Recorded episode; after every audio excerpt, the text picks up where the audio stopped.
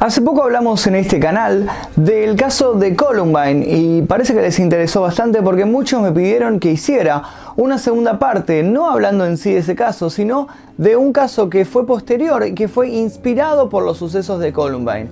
Estamos hablando del caso de Cho Seon-hui y la masacre de Virginia Tech.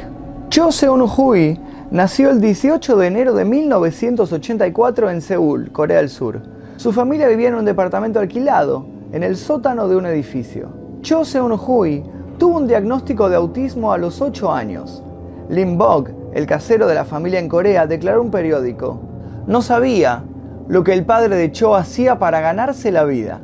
Pero ellos tenían una vida pobre.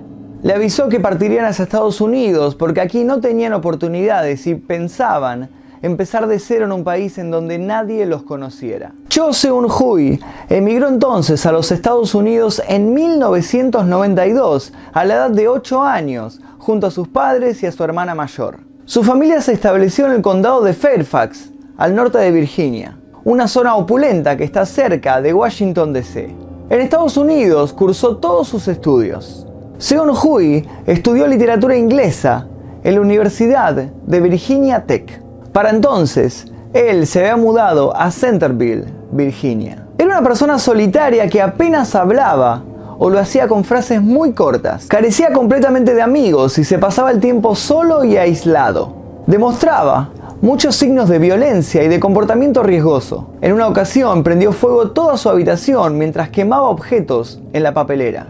Sus profesores y compañeros de clase afirmaron que sus trabajos escritos siempre llevaban un tono violento. Seon Hui fue objeto de la burla de todos sus compañeros debido a su extrema timidez y a la forma extraña en la que hablaba. Stephanie Roberts, de 22 años, quien había estudiado en la secundaria junto a Seon Hui, declaró que todos sus compañeros se burlaban de él. Había personas que eran realmente mezquinas con él, que lo empujaban y se burlaban. Él no lograba hablar bien en inglés y ellos se burlaban de él por eso. En una ocasión en clase de inglés, que vendría a ser como la clase de literatura y lengua para nosotros, el profesor hizo que los estudiantes leyeran en voz alta un texto. Cuando le tocó el turno a Cho, este se quedó en silencio. El profesor amenazó a Cho con una mala nota si es que no lo leía. Y entonces, él comenzó a leer con una voz profunda y extraña, que sonaba como si tuviera algo dentro de la boca. Tan pronto como comenzó a leer, toda la clase empezó a reírse de él, a señalarlo y a decirle, vuelve a China. Sus compañeros de habitación y otras personas que lo conocían declararon que él siempre insistía en que lo llamaran question mark, que vendría a ser signo de interrogación. Un estudiante contó que el primer día de una clase de literatura se hizo circular una lista de todos los asistentes a la clase y en lugar de su nombre y apellido, Cho simplemente puso un signo de interrogación. Sus compañeros de habitación también dijeron que una noche, tras tomar un par de cervezas, Cho les contó que él tenía una novia inventada que vivía en el espacio. En otra ocasión, tras haber sido rechazado por la chica que le gustaba, le confesó a sus compañeros de cuarto que deseaba suicidarse. Un ex compañero de clase lo describió como solitario, obsesionado con la violencia y con serios problemas personales. Parecía que no quería ser amigo de nadie. Estaba obsesionado con Old Boy, una película coreana dirigida por Park Chan-wook acerca de la violenta venganza de un hombre contra la sociedad.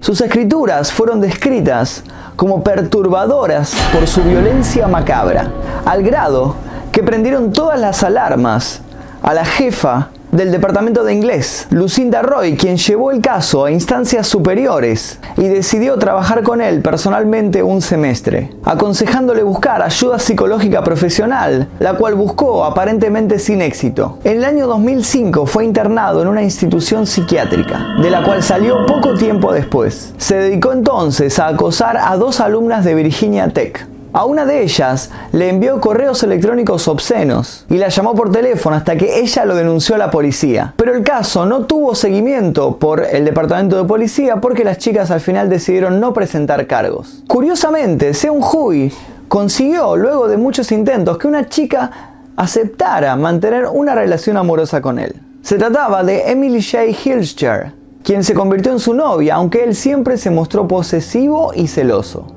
La chica en cuestión tenía 18 años y era estudiante del curso de zoología de Virginia Tech. Pero esto no calmó sus instintos asesinos, ya que el 1 de abril del año 2007, Cho Seon-hui comenzó a planear la que sería la peor masacre estudiantil en la historia de Estados Unidos. El estudiante compró dos pistolas, una Glock calibre 9 milímetros y una Walter P22 calibre 22 en una tienda local de revólveres. Le gustaba tomarse fotografías con estas armas en posición amenazante. También adquirió ropa militar y la utilizaba en estas fotos. En otras ocasiones posaba con un martillo, con un cuchillo de supervivencia o con ambas pistolas en sus manos.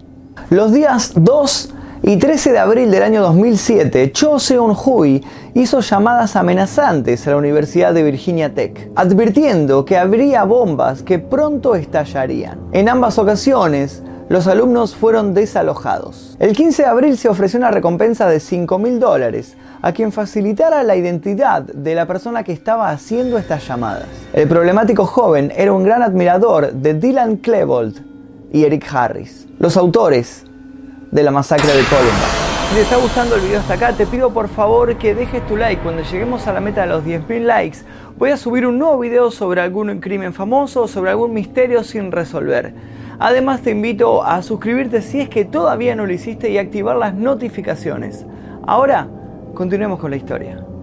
La mañana del 16 de abril del año 2007, a las 7.15 horas, Seun Hui discutió con su novia por una supuesta infidelidad. Emily estaba harta y deseaba terminar la relación. El chico no accedía. La pelea creció de intensidad hasta el punto de que otro estudiante, llamado Ryan Clark, trató de intervenir para mediar, pues la situación se estaba tornando violenta. Clark tenía 22 años, cursaba un doctorado en psicología además de ser el delegado de los estudiantes de la residencia. Clark procedía de Martínez, Georgia, y además pertenecía al cuerpo de reserva del ejército de la universidad y a la banda de música del centro educativo. Furioso, Seun Hui extrajo su pistola y le disparó a Emily, matándola. Acto seguido, hizo lo mismo con Ryan Clark, quien murió de un disparo en el cuello. Dejó los cadáveres en su habitación y salió del lugar. El crimen ocurrió en los dormitorios de la residencia estudiantil West Ambler Johnston Hall, donde habitaban más de 800 alumnos.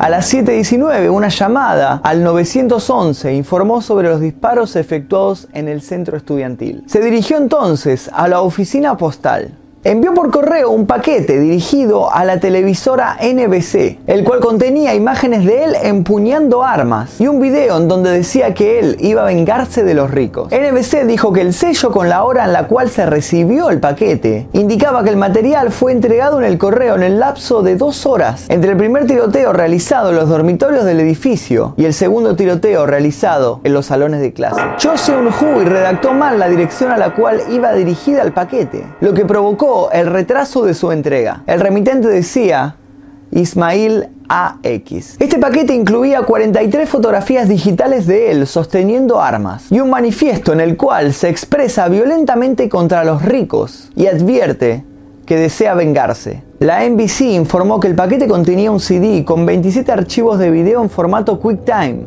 en el que Cho leía todo su manifiesto que tiene una extensión de 1800 palabras y los videos duraban en sí 10 minutos. La televisora indicó que inmediatamente entregó este paquete a las autoridades. Estaba dirigido a Steve Capus, director del departamento de noticias de NBC. Luego de esto, Seun Hui se dirigió nuevamente a Virginia Tech. Se vistió con sus ropas militares, cargó sus dos pistolas y sus municiones, guardó su cuchillo y salió a desquitarse del mundo. A las 9.05 bloqueó con cadenas desde adentro tres entradas públicas al edificio universitario Norris Hall.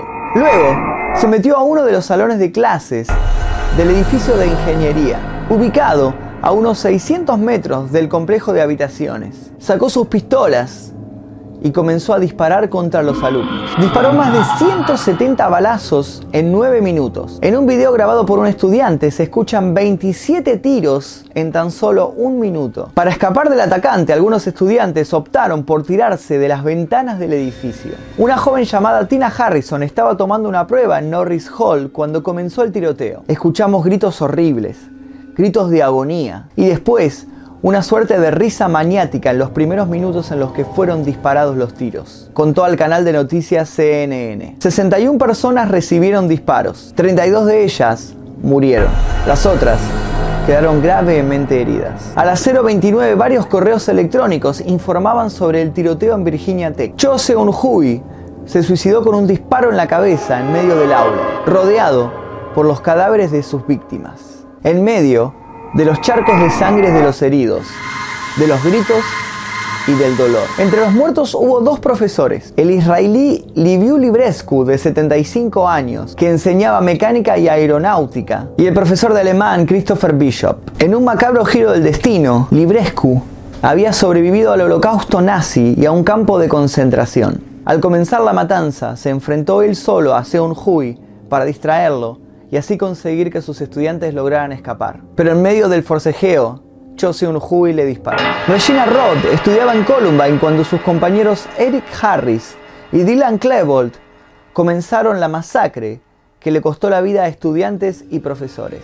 La joven estaba en la cafetería donde se produjeron gran parte de los disparos y logró huir del edificio. Y después de recibir tratamiento psiquiátrico, decidió irse a estudiar a Virginia Tech. Poco después de su llegada, el estudiante Cho Seon-hui perpetró su masacre y a ella le tocó nuevamente estar en medio del fuego, pero una vez más logró sobrevivir. Los heridos fueron llevados a los hospitales cercanos. Varios de ellos se encontraban en estado crítico. A causa del mal tiempo no pudieron emplearse helicópteros para rescatar a las víctimas, sino que tuvieron que ser trasladadas en ambulancias. Las cadenas de televisión cambiaron toda su programación para dedicarse a cubrir en exclusiva esta masacre. Imágenes repetidas mostraban a policías corriendo armados por el campus, patrullas y ambulancias llegando mientras los estudiantes enviaban mensajes de texto desde sus teléfonos celulares. Los medios divulgaron llamadas telefónicas realizadas entre los estudiantes y sus familiares, en las que se escuchaban los disparos cubriendo el sonido de los gritos aterrorizados. Una nota encontrada cerca de los restos del asesino dio más pistas. La nota aludía a una amenaza de bomba a la misma escuela de ingeniería. El texto hablaba de la degradación moral, despotricaba contra los chicos ricos del campus e incluía una frase lapidaria. Ustedes me obligaron a hacer esto. Tuvieron millones de oportunidades y maneras de haber podido evitar lo que sucedió hoy, pero decidieron derramar mi sangre. Me acorralaron y me dieron solo una opción. La decisión fue de ustedes. Ahora, ustedes tienen sangre en sus manos que no se podrán lavar. Ustedes, desgraciados, han vandalizado mi corazón violado mi alma e incendiado mi conciencia. Pensaron que era la vida de un muchacho patético la que estaban extinguiendo. Gracias a ustedes muero como Jesucristo para inspirar a las generaciones de débiles e indefensos. ¿Saben lo que se siente ser escupido en la cara y que te echen basura en tu garganta? ¿Saben lo que se siente estar sumido en el dolor? ¿Saben lo que se siente ser quemado vivo? Lo que se siente ser humillado y repelido en un teléfono público del frente y luego desangrarse hasta morir solo por diversión? Lo hago por mis hijos, por mis hermanos y hermanas. Ustedes no han pensado en el dolor ni siquiera una sola vez en su vida. Ustedes han rechazado la miseria de sus vidas porque pueden, solamente porque pueden. Tenían todo lo que querían. Sus Mercedes no eran suficientes. Sus collares de oro no eran suficientes. Sus ahorros no eran suficientes. Su vodka y coñac no eran suficientes. Eso no era bastante para satisfacer sus necesidades hedonistas. Ustedes tenían todo. A ustedes simplemente les encantaba crucificarme. Les encantaba introducir cáncer en mi cabeza, aterrorizando mi corazón y desgarrando mi alma todo este tiempo. Cuando llegó el momento, lo hice. Tuve que hacerlo. Ustedes me obligaron a hacer esto. Sen Hui llevaba escrita en su cuerpo, con un marcador rojo, la frase Ismael Axe el hacha de Ismael. El superintendente de la policía estatal, el coronel Steven Flaherty, declaró que los investigadores habían reunido 500 piezas de evidencia solo en Norris Hall. Hemos hablado de posibles causas y teorías de uno y otro tipo, pero no tenemos una evidencia clara que nos dé una pista, añadió. Este es un día de duelo para la comunidad de la Universidad de Virginia Tech y un día de tristeza para la nación en todo su conjunto, declaró el presidente George W. Bush durante una ceremonia póstuma, celebrada en el Coliseo de la institución. Virginia fue declarada en estado de emergencia y varias ciudades del país se declararon en duelo. Cho Seon-hui se convirtió de inmediato en un símbolo del asesino en masa que ataca a una escuela, liberando sus frustraciones y mostrando su obsesión con la parafernalia militarista. La masacre de Virginia Tech sería la peor ocurrida hasta ese momento en Estados Unidos. Y hasta aquí la historia de Cho Seon-hui y la masacre en Virginia Tech. Si te gustó este video, por favor, no olvides dejar tu like cuando lleguemos a 10.000 likes. Voy a subir un nuevo video de este estilo. Además, te invito a si tenés alguna idea para algún video próximo, la escribas aquí debajo en los comentarios que voy a estar leyendo todo lo que ustedes pongan. O si no, podés enviarme un mensaje a mi Instagram, que es este que aparece aquí, y suscribirte si es que todavía no lo hiciste y activar las notificaciones. Mi nombre es Magnum Mephisto y nosotros nos veremos seguramente en el próximo video. Si quieres saber más sobre algunos casos de este estilo, te dejo algunas recomendaciones dando vuelta por acá para que hagas clic y sigas viendo algunos videos de casos misteriosos.